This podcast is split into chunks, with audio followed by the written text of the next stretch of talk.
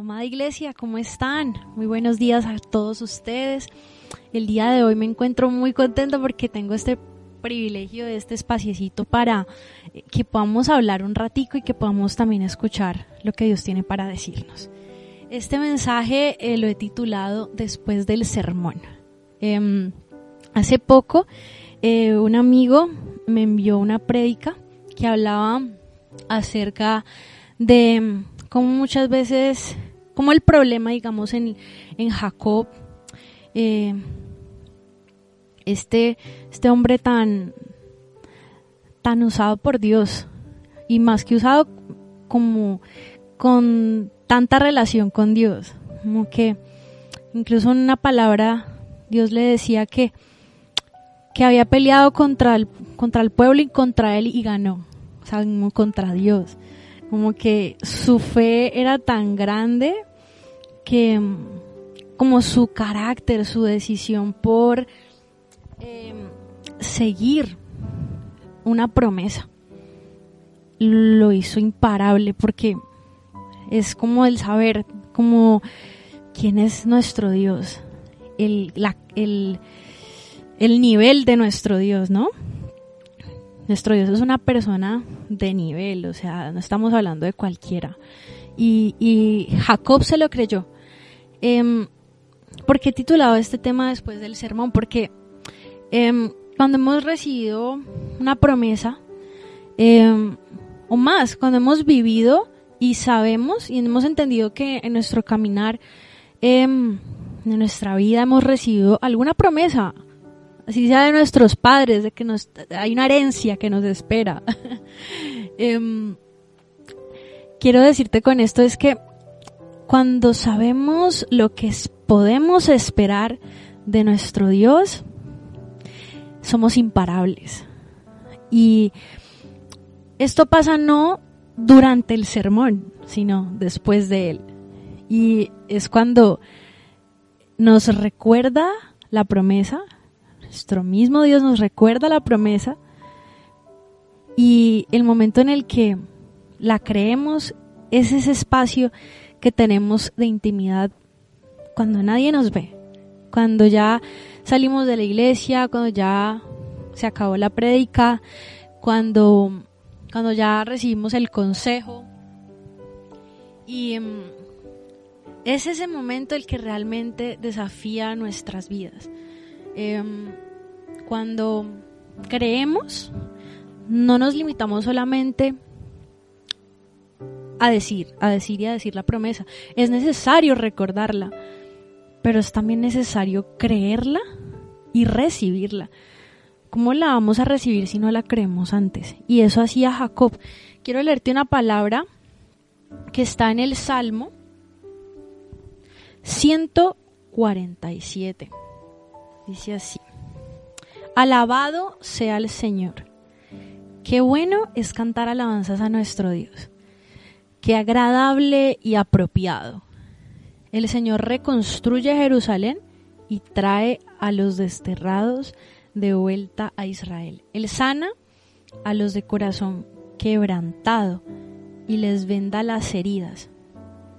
Cuenta las estrellas, ahí está relatando lo que Él quiere hacer con nosotros y lo que Él es capaz de hacer, nuestro Dios. Cuenta las estrellas y llama a cada una por su nombre. Qué grande es nuestro Señor. Su poder es absoluto. Su comprensión supera todo entendimiento. El Señor sostiene a los humildes, pero derriba a los perversos y los hace morder el polvo. Canten su gratitud al Señor al son del arpa, entonen alabanzas a, a nuestro Dios. Él cubre los cielos con nubes, prohíbe lluvia a la tierra, o sea, están arbolando todas las cosas de Dios todo lo que es Él, todo lo que Él hace, y hace crecer la hierba en los pastizales de los montes, alimenta a los animales salvajes, alimenta a las crías del cuervo cuando chillan, no se complace en la fuerza del caballo ni en el poder del ser humano. Él no se complace de tus esfuerzos, tremendo, no, el Señor se deleita en los que le temen, en los que ponen su esperanza en su amor inagotable. Glorifica al Señor, oh Jerusalén, O iglesia, tú que estás ahí escuchando, alaba a tu Dios, Oción, pues Él ha reforzado las rejas de las puertas y ha bendecido a tus hijos, o sea, está profetizando tu generación, ha bendecido a tus hijos que habitan dentro de tus murallas, dentro de ti, envía paz por toda tu nación y te sacia el hambre con el mejor trigo, no cualquiera. Envía sus órdenes al mundo, que veloz corre su palabra tan veloz que llegó y llega hasta acá para nosotros. Envía la nieve como lana blanca y esparce las carchas sobre la tierra como ceniza. Lanza el granizo como piedras. Y esta parte es importante. ¿Quién puede resistir su frío congelante? Luego a su orden todo se derrite. Envía sus vientos y el hielo se disuelve. O sea, es el Dios que congela, o sea, que es capaz de, poner todo estático para que algo se cumpla, quieto todo, y también es capaz de que todo vuelva a la normalidad de inmediato. Dios reveló su palabra a Jacob, sus decretos y ordenanzas a Israel. No ha hecho esto con ninguna otra nación. Lo que Dios va a hacer contigo no lo va a hacer con nadie más. Las demás naciones no conocen sus ordenanzas. Alabado sea el Señor. Amén todo esto no va a pasar simplemente cuando estás recibiendo la promesa. Y eso es lo que, lo que mm, hoy se va a llevar nuestro corazón. Que mm, no se va a quedar ahí. No se va a quedar en solamente, no se va a quedar en esfuerzos, porque como decíamos, Dios no se deleita en eso y nos esforzamos tanto como por complacerlo o complacer a los demás, incluso a veces confundimos el complacer a Dios, pero no nos damos cuenta que estamos simplemente trabajando para complacer a, los que están a nuestro alrededor. Está bien, está bien que, que queramos ser ejemplo, inspiración, que nuestra vida sea un modo a seguir para otros, ¿no? En, ciertas cosas, tampoco caminamos por ahí por la vida que todo el mundo nos mire y, nosotros no la sabemos todas y miren cómo yo lo hago. Em, pero me refiero al punto en que Dios no ve eso, ¿sí? Obviamente, en otra palabra nos dice, esfuérzate y sé valiente. Pero ¿qué te va a hacer realmente recibir la promesa? No ser tus esfuerzos va a ser el creerle,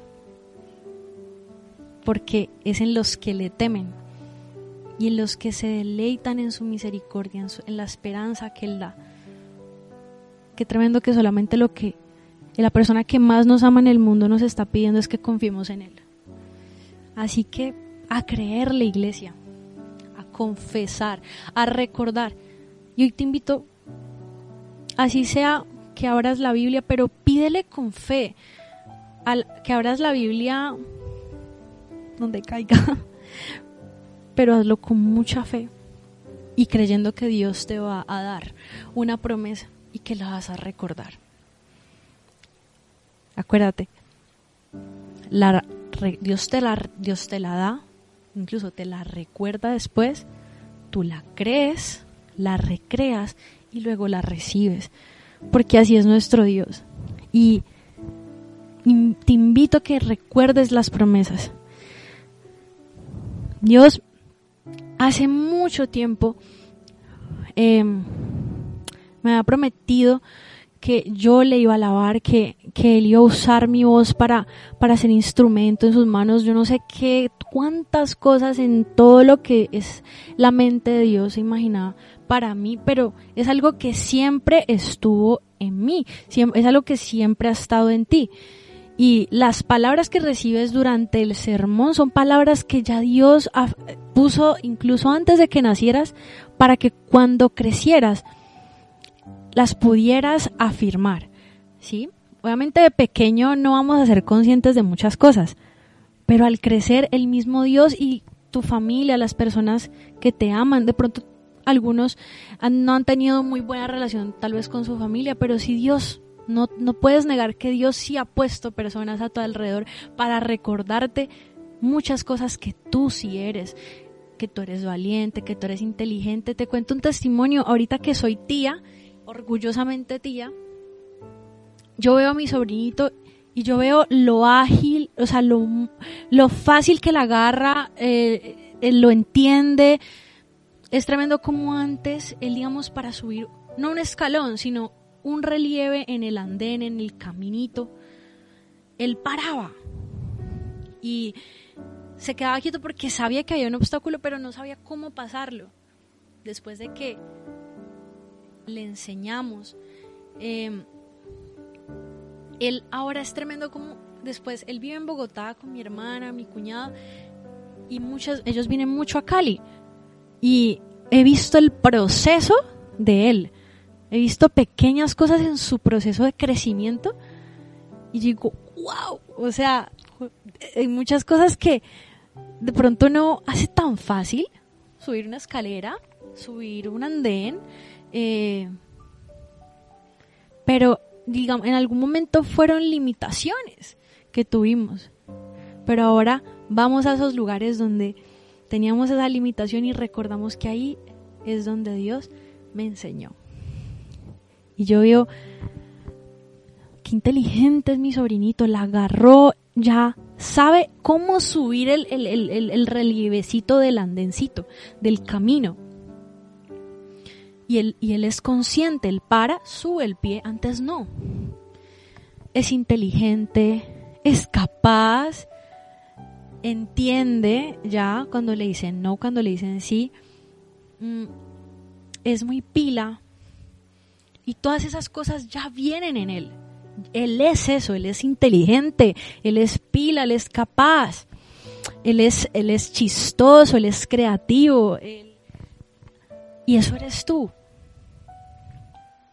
Siempre estuvo en ti.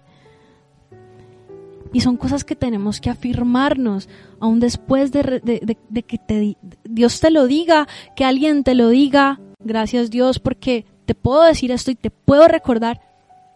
Eres capaz, eres inteligente. Mira, mira lo que en serio eres.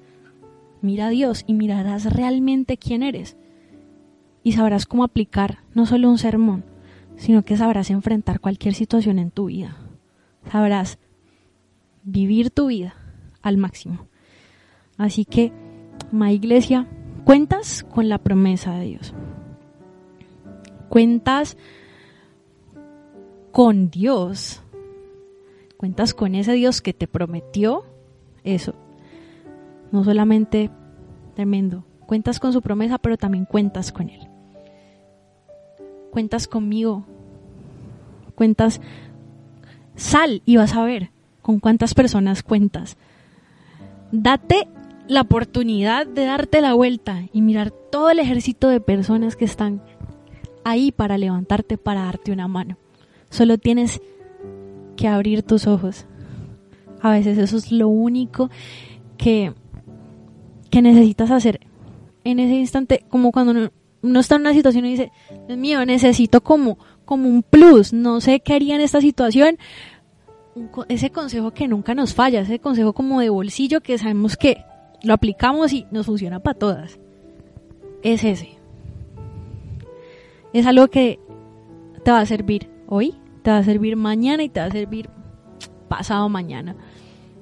Porque el mismo Dios que tienes hoy es el mismo Dios que antes llamó a un Noé a hacer un arca. Es el mismo que le dijo a Sara en su vejez, a los ciento y, a los noventa y pico de años, que iba a tener un hijo y ella se rió. Incluso Dios le dijo, ¿por qué te ríes? Es que parece absurdo, ¿verdad? Pero son promesas que si Dios te las hizo, es porque lo, él la va a cumplir. No limites en tu mente el Dios que tienes, porque entonces Él mismo se encargará de desmentir todas esas cosas que, que hemos creído. Y yo hoy te pido, papá, en este tiempo que vamos a orar y vamos a darle gracias a Él por esta palabra y gracias a Él por las promesas que vendrán, que ya tenemos en su nombre, para que las podamos recordar, las podamos creer, las podamos recrear, trabajar a favor de eso, pero sobre todo, pero sobre todo, iglesia, que Él nos las dé. Hoy yo declaro que vas a creer la promesa que Dios te dé, sea cual sea. Ríete, pero para Dios no va a ser absurdo. Párate firme y cree que lo recibirás en el nombre de Jesús, papá. Hoy te damos gracias por la palabra que nos has dado, porque no hay algo que tú no puedas deshacer y tampoco algo que no puedas hacer, Señor. Gracias porque hoy nuestros oídos son los que están teniendo la oportunidad de recibir esta palabra. Padre, no somos a veces tan limitados, pero sabemos que incluso las promesas que nos den van a hablarles a otros de las promesas que ellos recibirán. Nuestra familia, nuestros hijos, y tú lo dices en tu palabra, incluso bendices a la generación, a nuestras generaciones venideras, aún antes de que vengan. Somos esa generación que cree las cosas que no son como si fueran, somos esa generación que declara las cosas que no son como si fueran, Señor que ven lo que tú ves a pesar de lo que vean, porque saben quién es su Dios. Y hoy tú puedes decir, yo soy esa persona que sabe quién es su Dios y por eso sé quién soy en Él. Y sé lo que puedo recibir y recibiré lo que Él me prometió. En el nombre de Jesús te damos gracias. Cualquiera, Señor, que en esta hora quiera presentar su ofrenda, su diezmo en esta hora lo bendecimos. Sabemos que de lo que hemos recibido eso damos para honra, para honra y gloria y multiplicación de tu reino. Gracias Señor, te bendecimos. Tú, Señor, eres nuestra mayor bendición. Gracias por bendecirnos con tu presencia. Amada iglesia, un abrazo fuerte ahí desde donde tú estás, desde la distancia. Te quiero mucho y disfruta este día las promesas que Dios tiene para ti.